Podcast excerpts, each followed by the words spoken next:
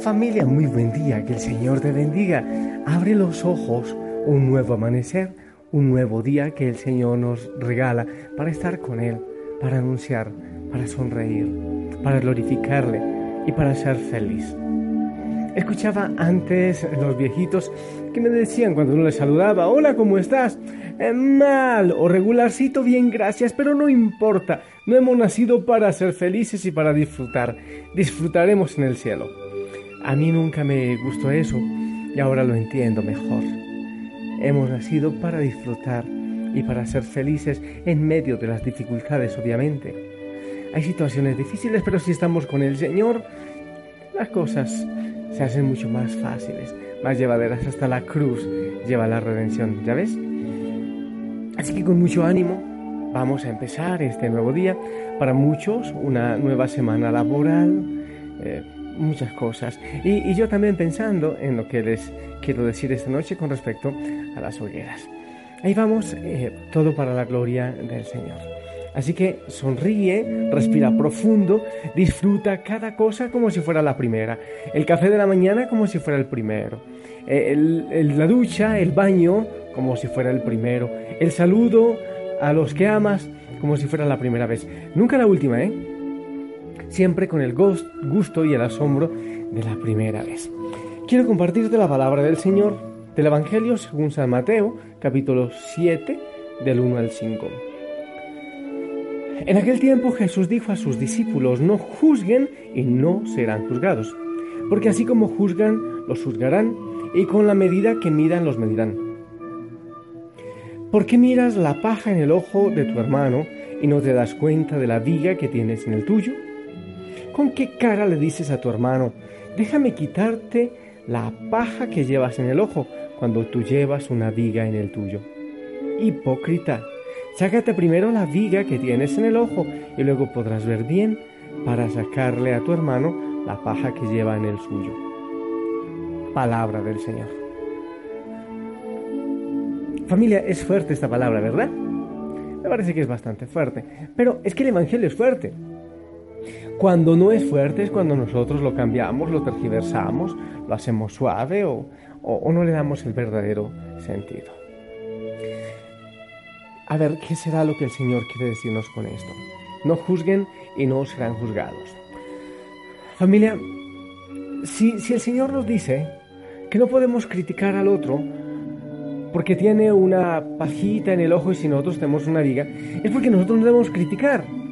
Mejor dicho, no ser criticones. La crítica artística, la, la crítica profesional, esto es otra cosa. Pero estamos hablando de la criticonería, del juicio.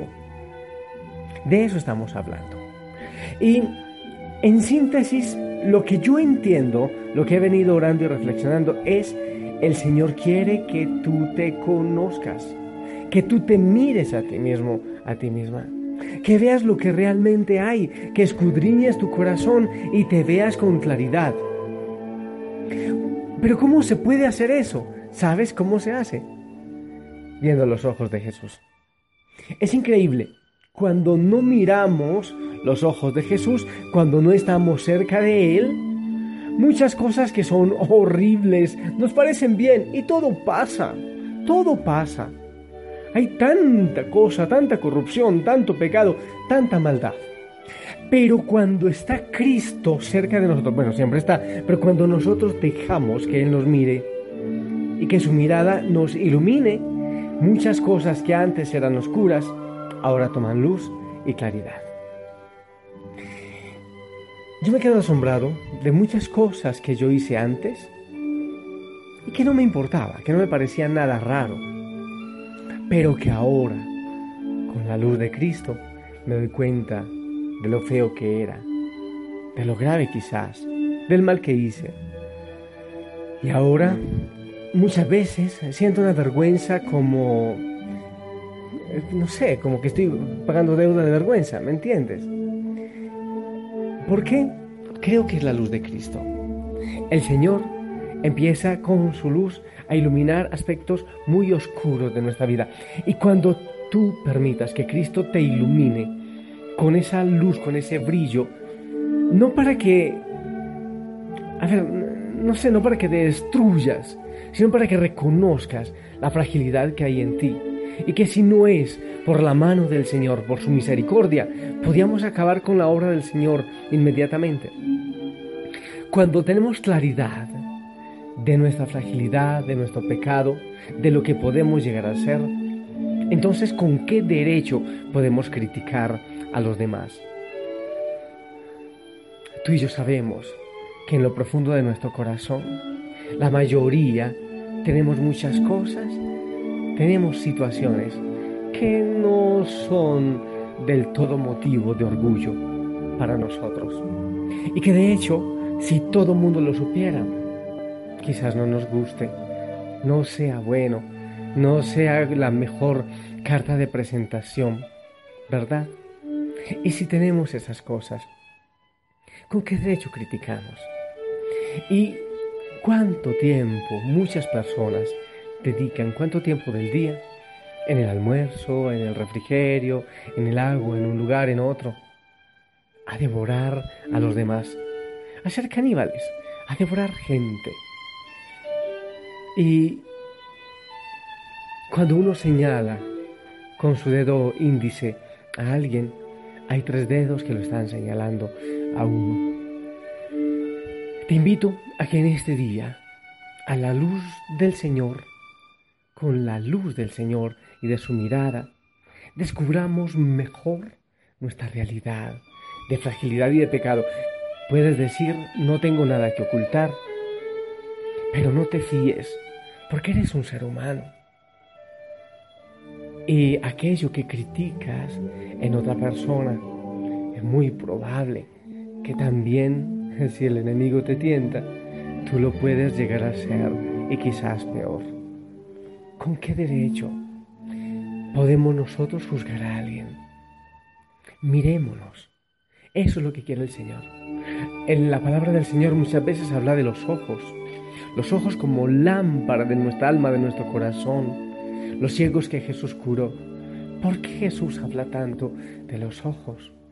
Yo creo que Él quiere que nos conozcamos clara y realmente y que nos reconozcamos con todos los dones, claro que sí, con todo lo bueno que el Señor pone, en nosotros, pero también con esa fragilidad humana que nosotros cargamos siempre. Señor, viéndonos, transparentándonos, viéndonos con tu luz, viendo tus ojos y ante tu mirada debemos descubrir muchas bendiciones, pero también mucha fragilidad. Sí, Señor. Es más, Señor, muchas veces nuestra crítica por los otros hacia los otros son dardos de veneno que salen de nuestro corazón. Veneno que surge de lo que nos han hecho o de nuestro mismo pecado que nos fastidia tanto que buscamos reprocharlo en los demás. Tantas veces, Señor, lo que yo critico en el otro, lo que rechazo en el otro, es lo que yo vivo y rechazo en mí. Es la sombra de mi corazón pecador y herido, débil, que se refleja en el que está cerca de mí. Por eso, Señor, te pedimos que nos ilumines con tu mirada, que nos ayudes a conocer la injusticia de nuestra crítica y que nos ayudes, Señor, a silenciar nuestros labios cuando no tengan nada interesante que decir, cuando aquellas palabras que voy a expresar no suman, no, no animan, no crean vida a otra persona. Y te pedimos perdón, Señor, por tantas veces que hemos destruido, que hemos criticado a los demás, sin mirar la viga que hay en nuestros ojos, queriendo ocultarla. Pero a ti, Señor, no podemos ocultarte nuestra verdad. Por eso nos acogemos a ti, Señor, a tu ayuda, a tu presencia y a tu luz. Señor, si tú nos miras con esos ojos de amor, de misericordia, pero también con esos ojos que nos muestran la verdad. Si tú nos miras, nosotros podremos descubrir más nuestra verdad, porque tú eres verdad. Señor, te pido que vengas, que nos mires, que nos ayudes a reconocer nuestra verdad, nuestra debilidad y con tu misericordia poder, Señor, ser silenciosos, misericordiosos y veraces. Tus ojos revelan que yo nada puedo esconder, que no soy nada sin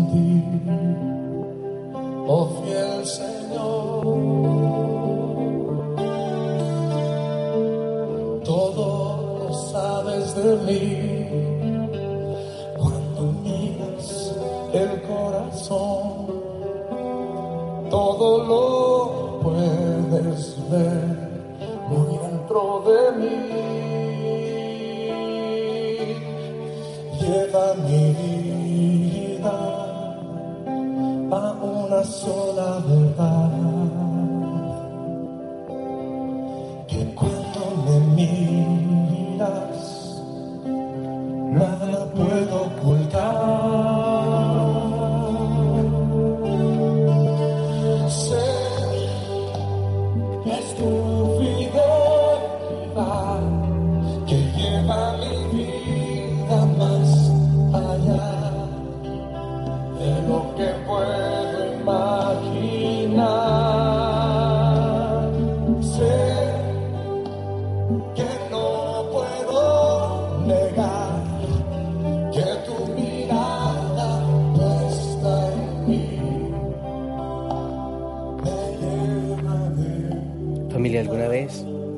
Jesús tuvo una discusión con los fariseos y ellos le dijeron, tú estás queriendo decir que nosotros somos ciegos.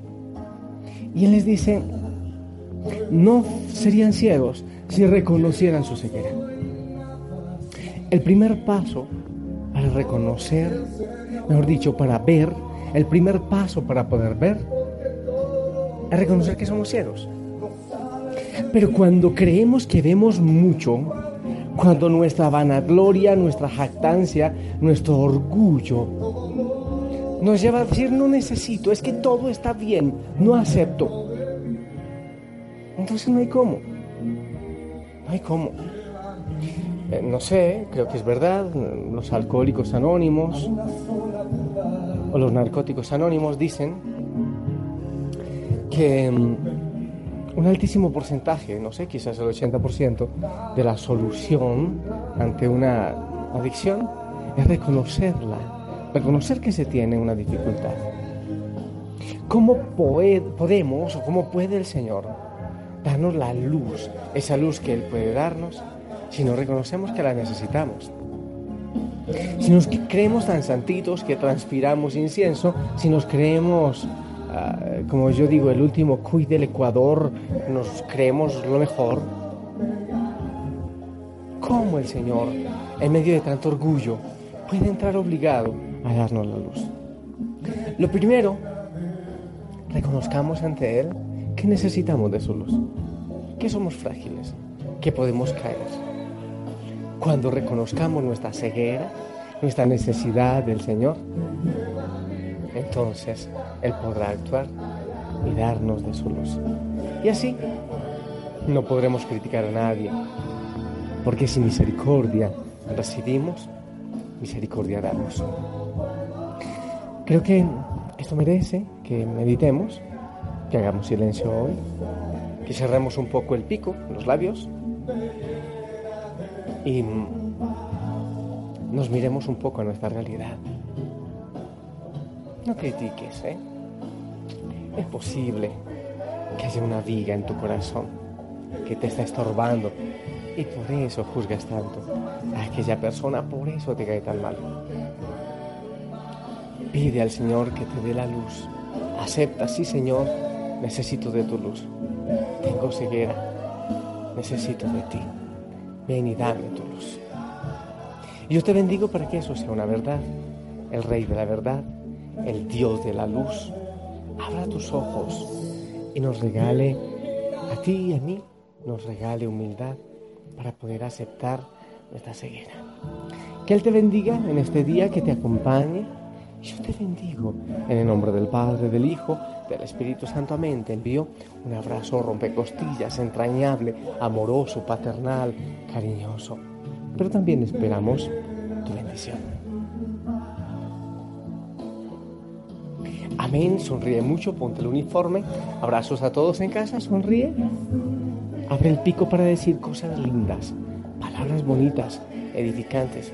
Y ciérralo a la crítica. Y si alguien se acerca a criticar a alguien contigo, eh, dile, no me interesa. Eso no suma a nadie. A nadie le hace bien. Gracias. En otra oportunidad hablaremos. Dilo. Así crearás luz. Te amo en el Señor. Que tengas hermosísimo día y nos escuchamos esta noche para hablar de hogueras. Hasta pronto.